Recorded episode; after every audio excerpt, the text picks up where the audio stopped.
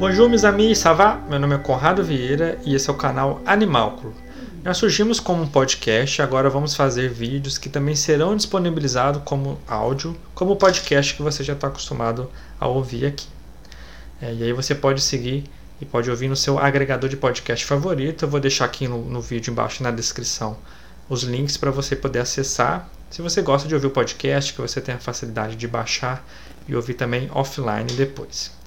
Hoje nós vamos falar sobre o superfungo que está amplamente sendo é, divulgado pela mídia, que é a Cândidas auris, que foi confirmada essa semana, né, em 13 de janeiro de 2022, em Pernambuco, em uma mulher de 70 anos que acabou falecendo, não por esse motivo, mas é, é alarmante a presença desse fungo em um paciente hospitalar. Ela estava internada por outros problemas de saúde, mas acabaram encontrando esse fungo em um catéter que estava é, inserida na paciente. Aproveitando, se você ainda não é inscrito aqui no canal ou não favoritou, não se inscreveu no podcast, aproveita para fazer isso agora. Você vai sempre receber atualizações, né? ativa o sininho aqui no YouTube e vai ficar por dentro de tudo que a gente estiver postando aqui agora. Além disso, deixa seu like porque ajuda muito a crescer, a divulgar esse assunto é, de relevância para mais pessoas. Aproveita e compartilha com sua família, com seus amigos, divulga aí pelo WhatsApp, pelo Telegram, para os grupos que você participar, principalmente agora desse fungo que está falando muito na atualidade. Mas por que a preocupação com esse fungo? Né? Então a Candida auris é uma levedura, como outras espécies, como a Cândidas albicans, que a gente conhece, é, mas ele está associado a uma doença que é emergente e tem sérios problemas para a saúde pública principalmente por ser resistente a praticamente todos os medicamentos antifúngicos que são conhecidos até então para esse grupo de microorganismos. Além de, disso, é, essa levedura forma o biofilme, o que dificulta o seu controle e favorece o desenvolvimento desse microorganismo, seja no ambiente que ele esteja colonizando. Para o homem, pode causar uma é, infecção sistemática, né, então pode disseminar pela corrente sanguínea, causando uma fungemia, que pode ser fatal, principalmente em pacientes que são imunodeprimidos ou com algumas comorbidades, como com diabetes mellitus. A Candida auris permanece viável no ambiente por semanas até mesmo meses, podendo ser resistente a diversos tipos de desinfetantes, o que complica muito o seu controle, principalmente em ambiente hospitalar, centro cirúrgico, o que é um problema para a saúde pública. A Candida auris, né, essa espécie de levedura, foi documentada pela primeira vez em 1996 na Coreia do Sul, mas o primeiro caso isolado do ser humano foi é, encontrado no Japão em 2009. Num caso, uma pessoa que estava internada teve esse fungo isolado do conduto auditivo. Posteriormente, esse fungo foi identificado em outras partes do corpo e em pacientes ao redor de todo o mundo, estando presente atualmente em todos os continentes, sendo registrado em múltiplos hospitais. É um estudo recente feito em 2018 na Colômbia, é, em ambiente hospitalar, esse é o, é o principal ambiente que é problemático com a presença dessa levedura.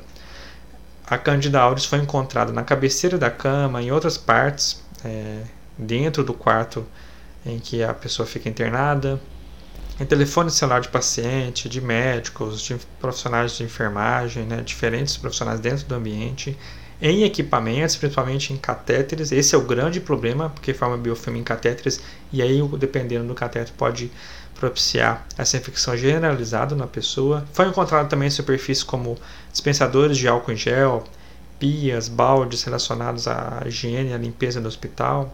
E em humanos foi encontrado principalmente na mão, o que é um grande problema pela infecção cruzada que pode ter por profissionais, né, atender diferentes pessoas, a não fazer a higiene certa da mão ou não trocar de luva, então pode ser um problema, além da região da virilha, o que é muito comum nas espécies de cândidas, como outras pode causar candidíasis, por exemplo. Então representa um grande risco de saúde pela fácil disseminação desse microorganismo. A preocupação se dá pela elevada taxa de mortalidade intra-hospitalar, dentro de hospitais, quando há surto desse, desse microorganismo, é, a taxa de mortalidade é entre 30% e 60%, e pelo crescimento lento comparado com alguns outros microorganismos, como as bactérias, a Candida auris apresenta um tempo médio de infecção de 19 dias, então a pessoa pode ter os sintomas aí durante 19 dias, mas pode aparecer pode ter né, semanas ou meses até manifestar é, os primeiros sinais dessa infecção, que são infecções é, gerais, pode causar febre, pode causar vários sintomas na pessoa. O problema é que apenas quatro classes de medicamentos estão disponíveis para o tratamento de forma sistêmica, sem ser tópico, né? Como ele dá é, na corrente sanguínea, não tem como fazer nenhum tratamento que não seja sistêmico. E esses medicamentos incluem quatro classes, que são azólicos, polienos, equinocandinas e fluxotocina. Esse três, essas três primeiras classes, né, todos os isolados de Candida auris foram resistentes, o que é muito alarmante, e somente essa última classe, que é, grande parte das cepas acaba morrendo, né, mas algumas cepas ainda são resistentes a todos esses tipos de medicamento, como essa fluxitosina. O grande problema disso é que não há um tratamento 100% eficaz e não há múltiplas drogas que podem ser utilizadas. Então, quando um microorganismo não é resistente é, a várias drogas, fica muito mais fácil o seu combate. Né? Foi feito também um estudo na Venezuela que 6% das cepas eram resistentes a todas as drogas testadas, o que é um grande problema de você ter um microorganismo e não ter um tratamento.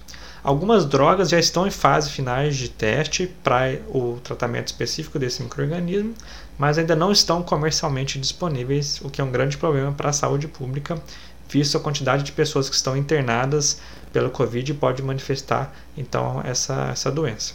Então, em conclusão, o que, que a gente tem que levar em conta? Que esse microorganismo é resistente a múltiplas drogas, é resistente a sanitizantes de ambiente, pode ser disseminado em ambiente hospitalar, que agora está sobrecarregado em função da Covid. Ele vai estar presente na mão de profissionais, de paciente, em celular, em superfície, e pode causar biofilme, pode né, gerar biofilme, e aí isso é ainda mais difícil o combate e como a sua infecção dá na corrente sanguínea sem medicamentos eficazes para a forma é, disseminada, esse tipo de infecção é muito difícil de controlar. Pacientes devem ser então isolados e identificados. A Anvisa mesmo recomenda, o CDC nos Estados Unidos, vários é, órgãos de saúde recomendam que o monitoramento deve ser constante. Então, sempre que tem pessoas com suspeita de candidíase, tem que fazer o isolamento desse microorganismo. Na placa ele cresce como uma candida normal eu vou colocar uma foto depois aqui no vídeo. É, e também lá no, no Instagram, animalculo.podcast. Se você está ouvindo esse podcast por áudio, você pode ver depois a foto lá dela crescida em, em meio de cultura. E a identificação depois de isolar o microorganismo é feita pela técnica de Malte-Toff e o PCR, né, para poder diagnosticar. E se você quer saber um pouco mais sobre essas técnicas, comenta aqui no vídeo que depois eu faço um videozinho rapidinho explicando essas duas técnicas, Maltitoff e o PCR, para identificação de microrganismos patógenos e outros microrganismos também. Pode ser bem curioso. Como você já sabe, esse podcast né, e os vídeos também vai seguir a mesma linha, é baseado somente em conteúdo científico, então vou deixar aqui na descrição as referências que eu utilizei para construir esse episódio, além de alguns links importantes se você tiver curiosidade sobre as notificações da Anvisa e também documentos do CDC, que são documentos mais completos. Estão em inglês, mas você pode procurar, tentar traduzir, tiver alguma dificuldade, também posso auxiliar você.